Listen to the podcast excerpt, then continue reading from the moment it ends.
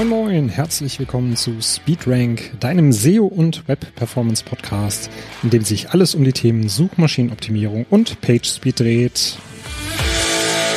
Mein Name ist Dani Pflege, ich bin der Host dieses Podcasts sowie Marketing- und Produktmanager von SpeedRank.app, dem Web Performance Tool für mehr PageSpeed und Conversion. Und ich hoffe, du bist gesund und munter und Verwandtschaft und Freunden geht's hoffentlich natürlich auch gut. Ja, spannende Zeiten, ängstliche Zeiten, vielleicht auch für den einen oder anderen. Gerade wenn ich mir so Konferenzen und äh, ähnliches angucke, die dann auch noch abgesagt werden, da steht ja auch immer viel Finanzielles hinter, gerade auch für die Branche. Deswegen drücken wir mal die Daumen, dass es relativ schnell vorbeigeht.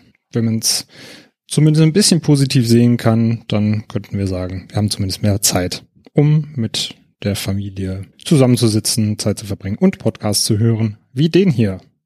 Ich halte ihn trotzdem etwas kürzer als sonst. Ähm, wir haben leider keinen Gesprächspartner diese Woche, eben aus auch aus besagten Corona-Gründen, denn so auf einen Live-Podcast hat aktuell ja, auch ein bisschen zurecht äh, niemand Lust oder wenig Leute Lust. Deswegen machen wir mal eine kleine Einzelfolge und in der dreht es sich um die Ausführungszeit von JavaScript, auch bekannt als JavaScript Boot-Up Time.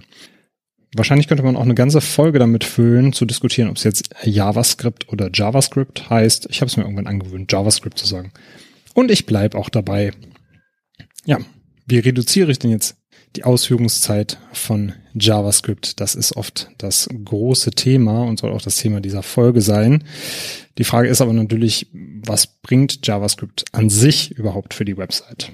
JavaScript ist eine äh, Programmiersprache, die dir Interaktivität verspricht für die Webseite. Also immer, wenn du ein Kontaktformular auf die Seite einbindest, wenn du einen Kalender nutzt oder Produktfilter für deinen Online-Shop, zahlreiche Bestandteile moderner Webseiten, die bauen eben auf JavaScript. Und der Nachteil ist, dass die Ausführungszeit von JavaScript eben die Ladezeit einer Seite massiv beeinflussen kann. Das bedeutet, die Webseite wird langsamer, je mehr JavaScript-Code ausgeführt wird. Und die Gründe dafür, warum das so ist und warum die Seite verlangsamt wird, die lassen sich in vier Kostentypen einteilen, nennen wir sie jetzt mal.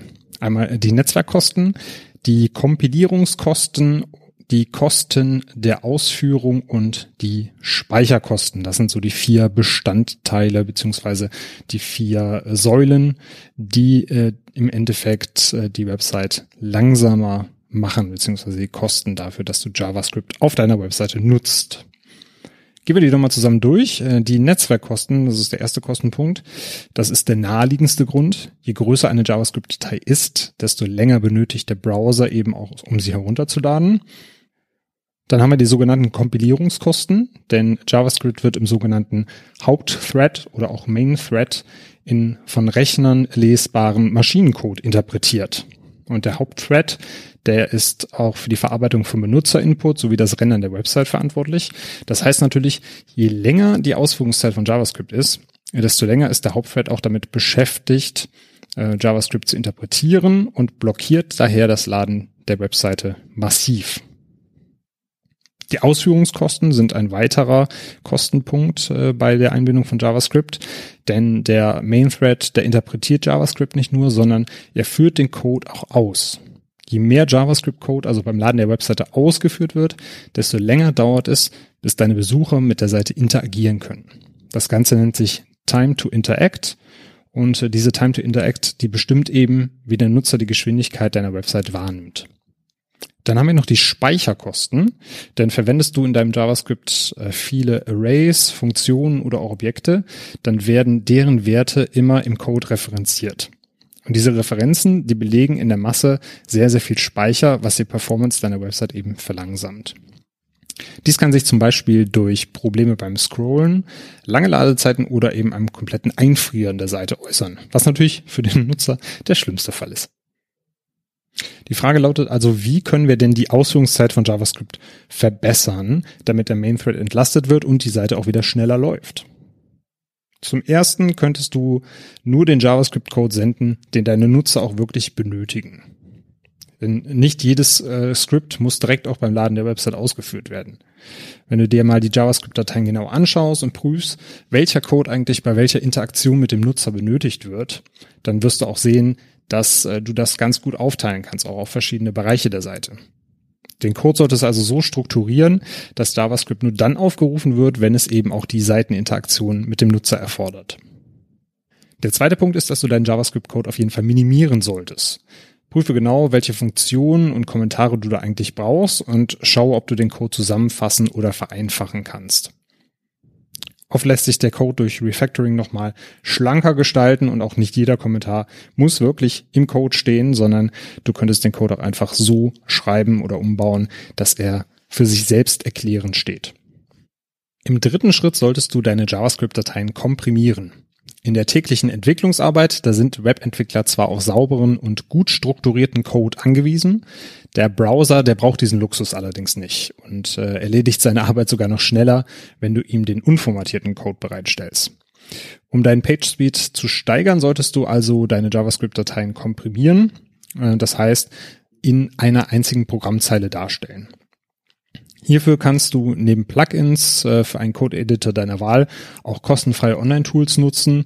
Da kopierst du einfach den Code rein und kannst mit einem Klick auf einen Button die ganze JavaScript-Datei hochladen und komprimieren. Uglified.js, das ist ein Anbieter, richtet sich zum Beispiel über das Terminal deines Rechners ein und dann kannst du dann eben kinderleicht mit einem Befehl das Ganze ausführen und die JavaScript-Dateien eben komprimieren. Ich packe das auch nochmal in die Show Notes, natürlich auch den Befehl dazu, den du anwählen kannst. Aber wenn du es jetzt einfach mittippen willst, such dir mal eine JavaScript-Datei raus, beziehungsweise öffne das Terminal zunächst und gebe einmal npm install uglify-js ein. Dann wird einmal das npm-Package installiert. Und wenn das installiert ist, kannst du einfach mit uglify.js alles zusammen danach den Pfad deiner Input-Datei angeben. Und wenn du möchtest, kannst du noch optional Parameter anhängen. Ansonsten wird eben das JavaScript-File komprimiert und nochmal in einer neuen Version ausgegeben. Schritt Nummer vier wäre das Löschen von nicht mehr benötigten JavaScript-Code. Das Ganze kannst du dir ein bisschen wie ein Frühjahrsputz vorstellen. Schau also, ob du bestimmte Funktionen, Variablen oder Objekte in deinem Code überhaupt noch benutzt. Und äh, gerade bei deinstallierten Plugins oder überarbeiteten Features bleibt halt häufig wirklich nicht mehr benötigter Code zurück, der auch erstmal nicht gelöscht wird. Und äh, du wirst wahrscheinlich vom Glauben abfallen, wenn du in die Dateien reinguckst und noch äh, Code von alten Features oder alten Plugins findest, äh, die du schon längst nicht mehr drin hast. Wenn du die rauslöst, das spart auch nochmal wirklich äh, Kompilierungszeit und äh, natürlich auch Dateigröße. Schritt Nummer 5. Cache deinen JavaScript-Code. Denn äh, bei jeder Browser-Anfrage, da prüft der Server, ob eine angefragte Datei überhaupt vorhanden ist und stellt die nochmal zum Download bereit. Richtest du jetzt einen Cache ein, dann schaffst du für den User eine Art unsichtbaren Puffer, in dem alle benötigten Dateien für die Webseite bereits vorhanden sind. Das reduziert natürlich die Antwortzeit des Servers und erhöht dadurch auch deinen Page Speed. Bei zahlreichen Hosting-Anbietern, da hast du äh, das Caching oder Caching-Lösungen schon im Paket enthalten. Die brauchst du dann meistens nur noch aktivieren. Da kannst du also gerne bei deinem Hoster mal nachfragen, ob äh, eine entsprechende Caching-Funktion vorhanden ist und ob der Hoster die aktivieren kann oder ob es da einen Punkt im Menü gibt, wo du das selber durchführen kannst. Nutzt du WordPress als Content Management System, dann kannst du hierfür auch spezielle Plugins installieren, wie zum Beispiel WP Super Cache, das wäre eins. Und äh, da kannst du auf jeden Fall dann auch nochmal einen speziellen Cache für deinen WordPress-Blog oder deine WordPress-Seite einrichten. Aber vorsichtig, wäre auch wieder ein Plugin, was du dir installierst. Von daher sollte es natürlich dann, je nachdem, was du da für einen Anbieter wählst, äh, das Ganze auch wert sein, dass du wieder ein weiteres Plugin im System hast. Ja, es gibt noch weitere Tools, äh, die du da nutzen und installieren kannst. Es gibt natürlich auch Online-Tools, die du verwenden kannst, wie gesagt, um zum Beispiel deinen JavaScript-Code zu komprimieren. Wir stellen die alle in den Show Notes bereit. Die findest du auch hinterher im Blogartikel zur Folge nochmal aufgelistet. Und da kannst du dich dann voll und ganz austoben, um deine JavaScript-Dateien soweit äh, im kleinen Frühjahrsputz flott zu kriegen, damit sie deine Renderzeit nicht großartig blockieren und deine Seite verlangsamen.